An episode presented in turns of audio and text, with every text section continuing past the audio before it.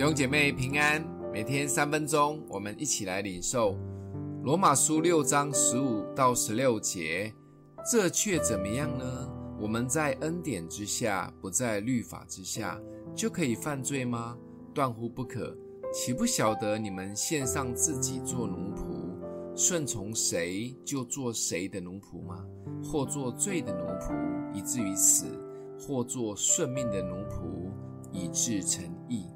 保罗在这里大谈罪、死、活、律法及恩典，读起来有一点咬文嚼字，但归纳起来用一句话就是：向罪死，在基督里活。保罗的神学大多是二元论的思想，不是这一个就是那一个，没有模糊地带，不是罪的奴仆就是义的奴仆。他强调不能把神的赦罪恩典作为犯罪的理由，而是鼓励我们献上自己的身体，成为义的奴仆。因为罪的结果是死，义的结果是成圣，结局是永生。读起来有一点沉重，但却是真理与事实。现在是自由主义的时代，社群媒体资讯爆炸。我们的思维都游走在灰色的地带，没有非黑即白这一件事情。甚至教会的信息里大多只有谈恩典，不好意思谈太多的悔改，罪更少谈。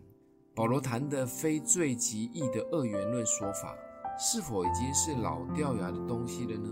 其实不然，真理从来不会受时间及空间的影响。只是现代的思潮及价值观一直被这个世界带着走。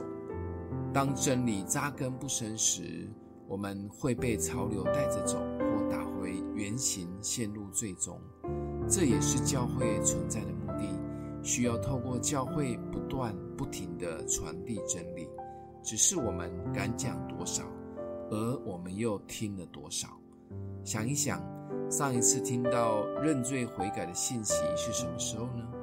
我们一起来祷告，爱我们的父，帮助我们在基督里活，也认识真理，坚守真理，一生为真理奋斗，愿意成为义的奴仆。谢谢主，奉耶稣基督的名祷告，祝福你哦。